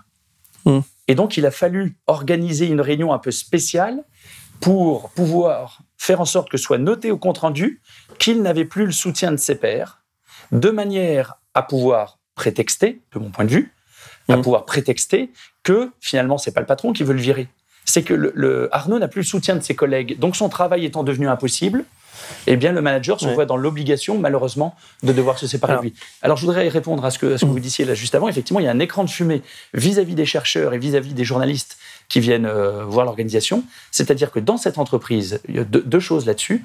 Cette entreprise, par exemple, finance des chercheurs qui ensuite vont venir écrire en retour des papiers académiques sur cette entreprise. Donc des papiers qui, dans lesquels le chercheur est en conflit d'intérêts évident, mm. mais bah, visiblement ça marche aujourd'hui dans Mais la ça recherche. marche partout. Ça marche. Et donc ce sont des papiers plutôt complaisants. Ah, c'est de la corruption dans totale, lesquels quoi. il est plus ou moins de bon ton de dire oui. Alors naturellement, il y a une ou deux critiques, mais pour la forme, pour la forme, mais qui en fait ne sont pas euh, authentiquement critiques, dans lequel le chercheur eh bien se trouve un peu euh, contraint, si je puis dire, avoir une sorte d'obligation morale à ne pas mordre la main qui le nourrit. Donc ça, c'est la première chose. Deuxièmement, les pages Wikipédia de l'entreprise sont activement modifiées. L'entreprise écrit à la fondation Wikimedia pour leur dire attendez là euh, sur cette page là il y, a des contributeurs qui disent des choses attendez euh, des choses qui n'ont pas été sourcées en double aveugle vous y êtes cité vous? Sur la page oui oui oui mais vous y êtes cité, euh, je veux dire, depuis la sortie du bouquin? Non. Non, non, non, pas depuis la sortie du bouquin. Non, non, parce que je suis en train de me dire. Non. Mais si quelqu'un, et si quelqu'un fait le rapprochement entre votre livre et la société et décide de, de comment dire, de vous outer, c'est-à-dire de dire cette boîte, et vous, vous n'y pouvez rien, donc on peut pas non, non plus. moi je serais contractuellement tenu, tenu de dire que les gens peuvent faire les hypothèses qu'ils souhaitent, Mm. mais je pourrais pas le confirmer. euh, Non, sûr. non, mais bien sûr. Mais euh, bon, vous, vous, à un moment, page 176, vous dites la philosophie finalement de votre bouquin et votre philosophie, vous dites c'est là où vous commencez à craquer quoi. Et moi, qu'ai-je à faire dans tout cela? Au fond, ce qui m'est suggéré, je le comprends maintenant clairement, c'est d'entretenir un écosystème sémantique protégeant l'entreprise, occultant la vérité. Je profite de ma position pour continuer d'affiner mes techniques de résistance, de dévoilement critique. Donc, ça veut dire qu'à un moment donné, vous vous dites je vais, je vais m'en tirer, mais euh, vous pensiez à un livre ou à un témoignage, puisque vous ajoutez, car ce qui est toxique dans une organisation, donc comme cette boîte, c'est d'abord l'absence de vérité. La première maltraitance est l'obligation de mentir et de dissimuler.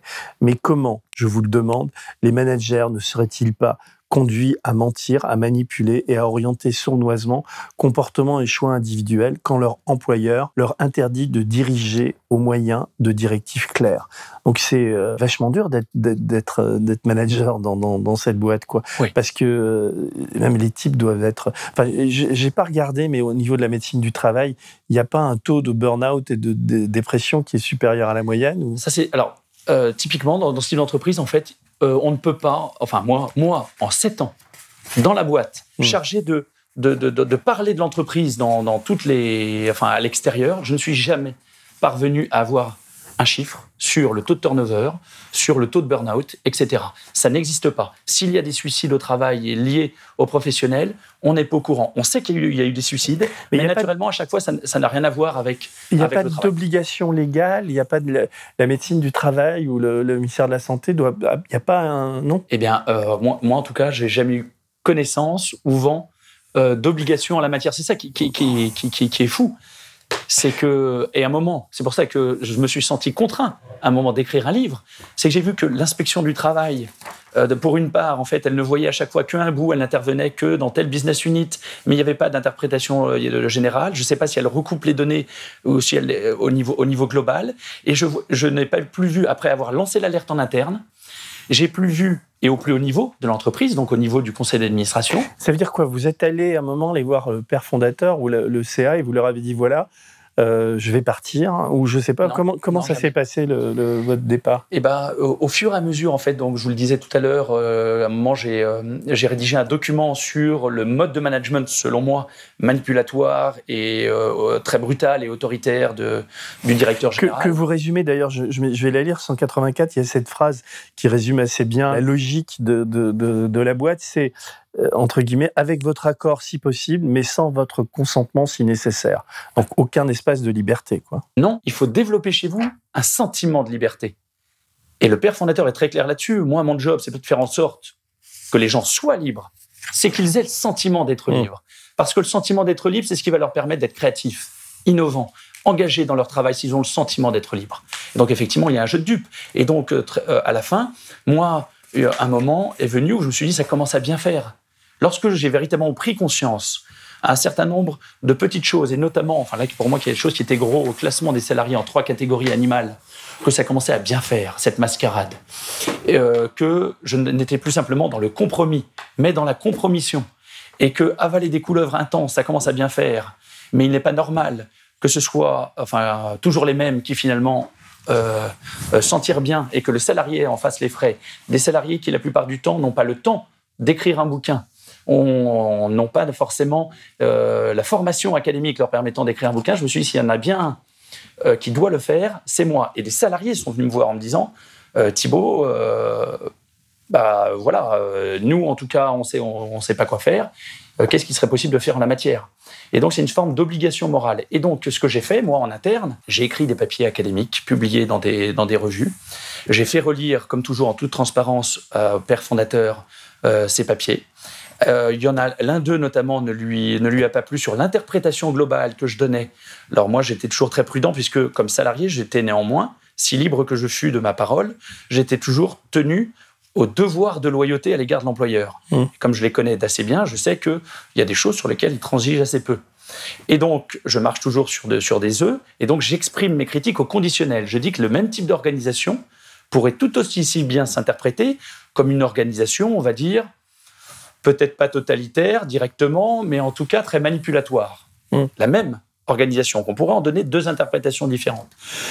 Euh, ce papier ne lui a pas plu. Il me convoque la semaine suivante à une séance d'explication de texte, à laquelle il convoque également le directeur général pour entendre. Le directeur général. Vous êtes trois. On est trois dans cette réunion.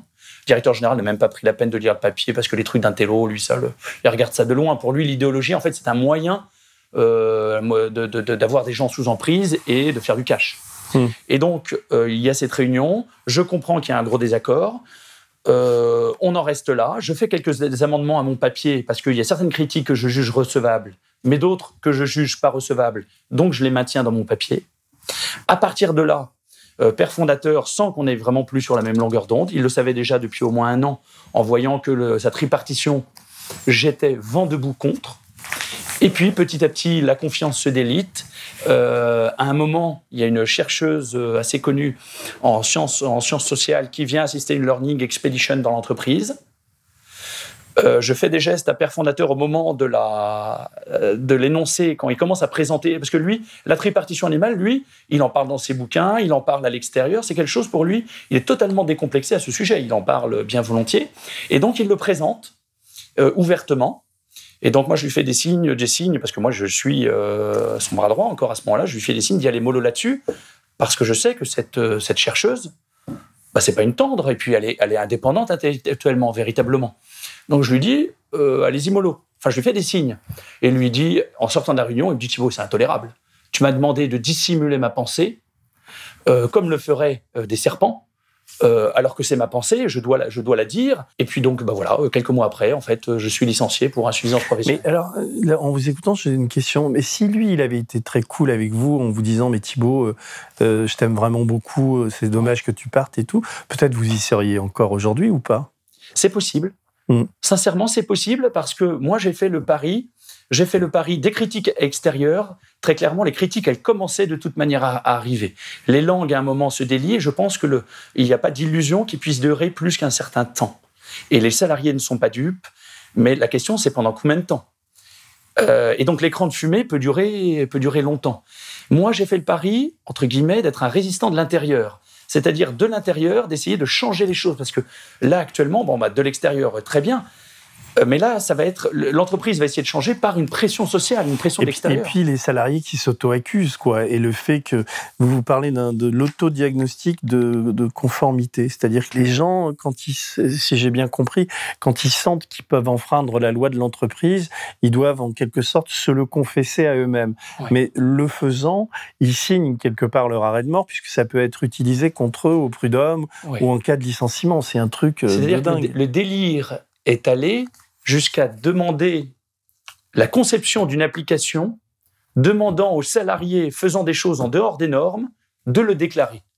C'est-à-dire que le, fondateur pensait que les gens étaient tellement sous emprise que les gens spontanément allaient déclarer eh ben, le fait que bah tiens je, fais des choses là en dehors des normes. Ça j'ai pas le droit de le faire selon les normes internes.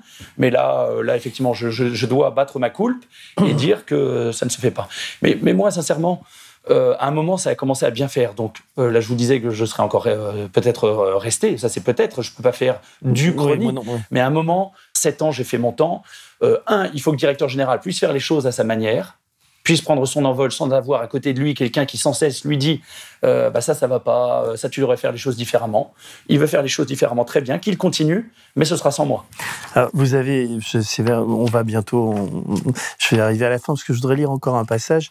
Vous parlez des espions, vous parlez des, des informateurs en interne et tout. On est vraiment dans une, euh, je parlais d'Orwell, mais c'est vraiment ça, quoi. On est vraiment dans une société où il y a aussi de la surveillance entre salariés. Et quand on parlait d'auto-accusation, vous racontez l'histoire de cette, de cette de Véronique, qui est une, dame mariée, qui a deux enfants, etc.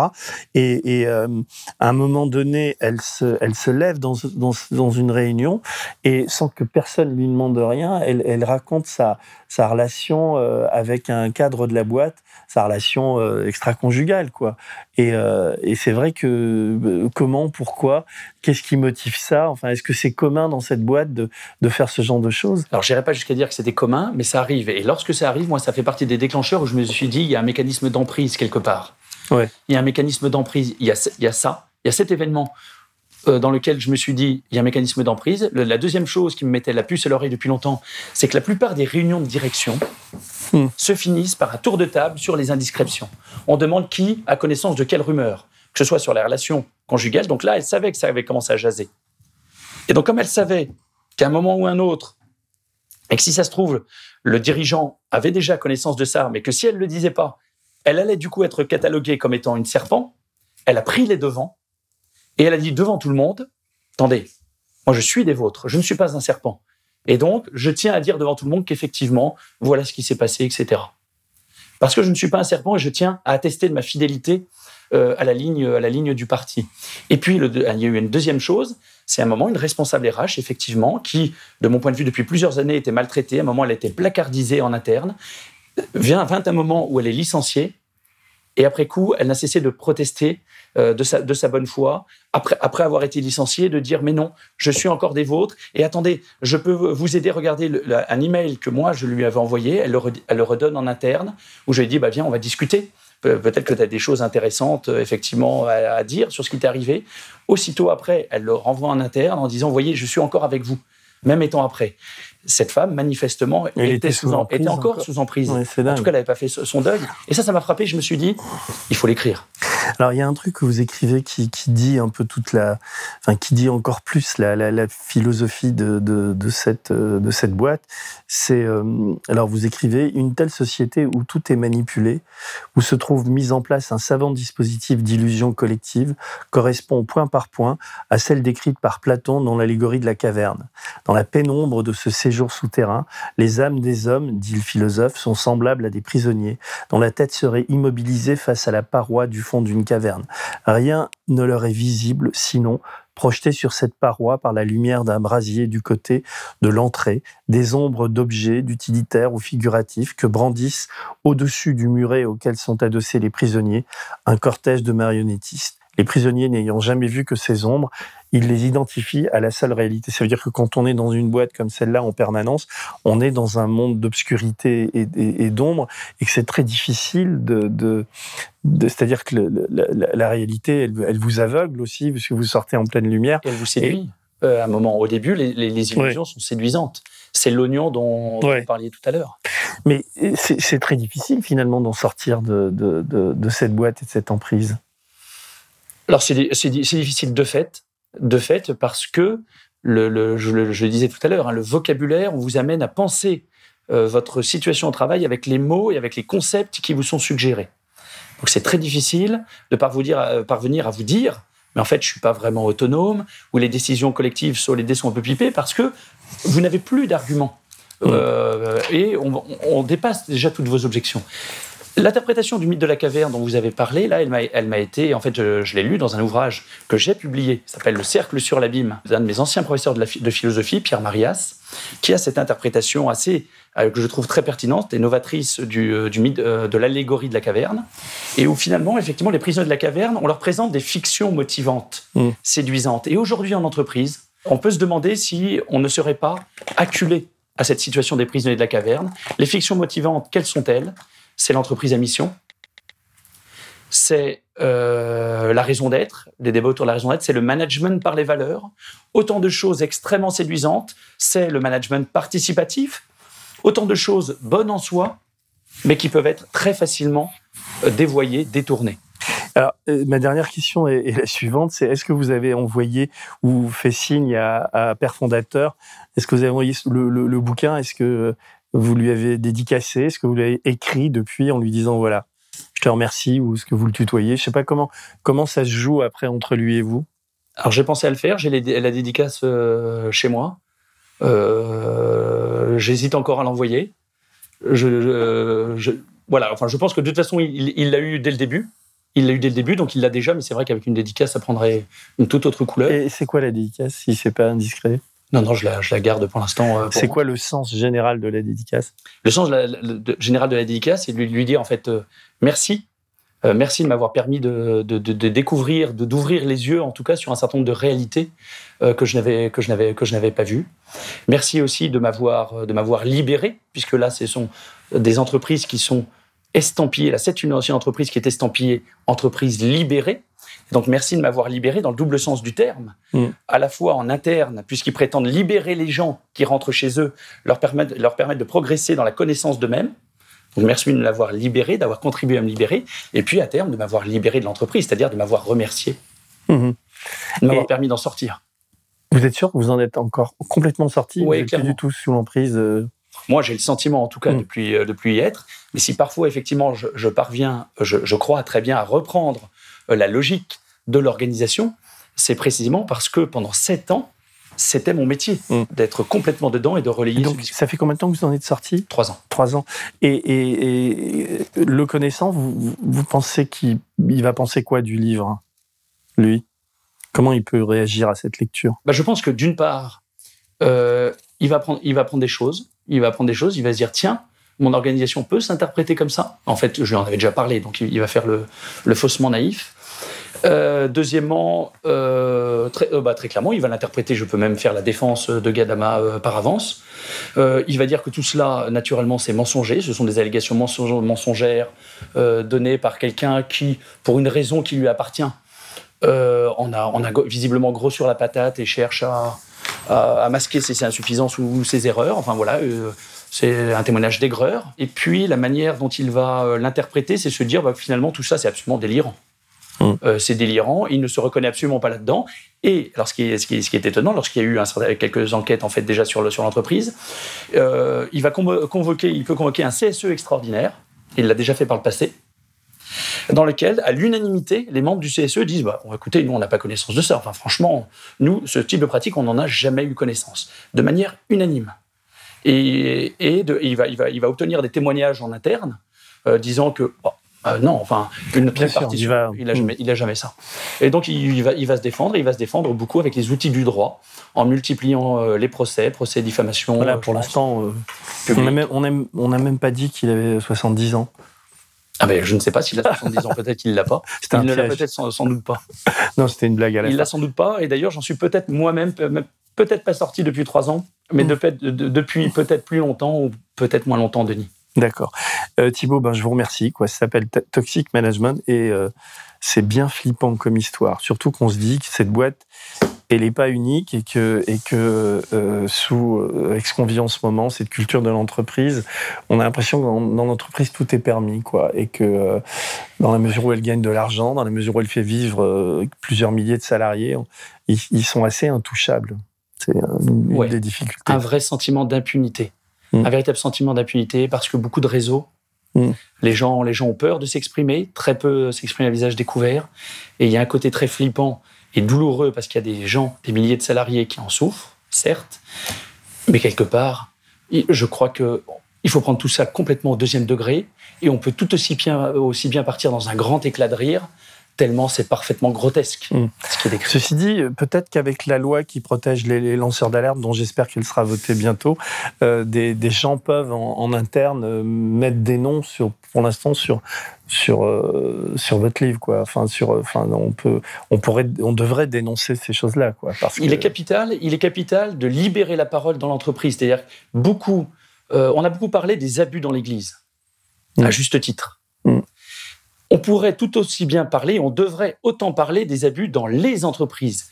Plus les entreprises grossissent, plus elles ont les moyens de maintenir l'opacité sur leur propre pratique. Et il faut que le mouvement de libération de la parole ne soit pas seulement à l'égard des pratiques, euh, des pratiques sociales sexistes, notamment à l'égard C'est vrai, femmes. vous en parlez un peu du harcèlement, des- mais vous parlez pas tellement de, de, de, de- comment dire, de- d'agression sexuelle, de choses comme ça. Enfin, vous Il y en a eu, il y en a eu justement, il y a eu Mm. des jugements rendus, ça a lieu en interne. Simplement, comme dans la plupart des institutions, lorsqu'il y a des problèmes euh, sexistes ou sexuels en interne, eh bien c'est traité en interne. Mhm. Euh, c'est traité en interne, on achète les silences, de sorte qu'in fine, l'entreprise peut se prévaloir de n'avoir jamais été condamnée au pénal, parce qu'à chaque fois, tout ça, ça- la plupart du temps, ça se finit en transaction. Et ce patron de, de droit divin, est-ce qu'il abuse un peu de son pouvoir auprès, de, auprès des femmes ou, euh, ou est-ce que vous l'avez, remarqué ça ou pas? Euh, cher Denis, euh, je ne saurais dire ici. euh, Mais non, mais on ne connaît pas son nom Ouais, le nom de la non, boîte. Bien sûr. Euh, à un moment, vous vous faites allusion à On va ça. dire qu'il a une relation très particulière oui, à l'égard des femmes en général, et des Mm. femmes sont venues m'en parler. Ouais. Donc c'est peut-être le moment pour elle de, de, de, de- de dénoncer tout ça. de quoi. parler, mais il y a des, il y a des abus, effectivement, si je puis dire, d'ordre sexuel, mais vous avez également, dans la- beaucoup d'entreprises, les abus managériaux qui ne rentrent pas encore. Ah bah oui, parce que là, là c'est du, du burn-out à la chaîne, quoi, quand même, dans cette boîte, quoi. Oui, ouais, ouais, du burn-out, mais même les phénomènes d'emprise aujourd'hui en droit, le phénomène d'emprise, à ma connaissance. hein. Et donc, je pense que la jurisprudence Ah, doit évoluer sur le sujet. C'est une zone grise, ça. C'est un truc euh, c'est encore légalement, c'est compliqué. C'est ouais. rentré dans le code pénal en Et 2020. peut-être que votre livre va aider, va aider à ça. Et, euh, et je vous remercie vraiment. Et puis c'est bien d'avoir écrit ce livre. Ça vous a libéré. Puis en même temps, quand on le lit, on... si les salariés de, de cette boîte le lisent, ça va peut-être les, les éclairer, quoi. Et j'espère que tous vont devenir des serpents. Si vous avez aimé ce podcast, s'il vous a été utile, n'oubliez pas de nous mettre des étoiles ou de le partager autour de vous sur vos réseaux sociaux. Blast est un média indépendant, et si tous nos contenus sont en accès libre, c'est grâce au soutien financier de nos blasters et abonnés. Pour nous soutenir, faites un nom unique ou mensuel et rendez-vous sur blast-info.fr. Blast, c'est aussi une web télé disponible sur YouTube et Peertube et présente sur tous les réseaux sociaux. Alors suivez-nous et pour ne rien rater de nos contenus, abonnez-vous sur notre chaîne YouTube.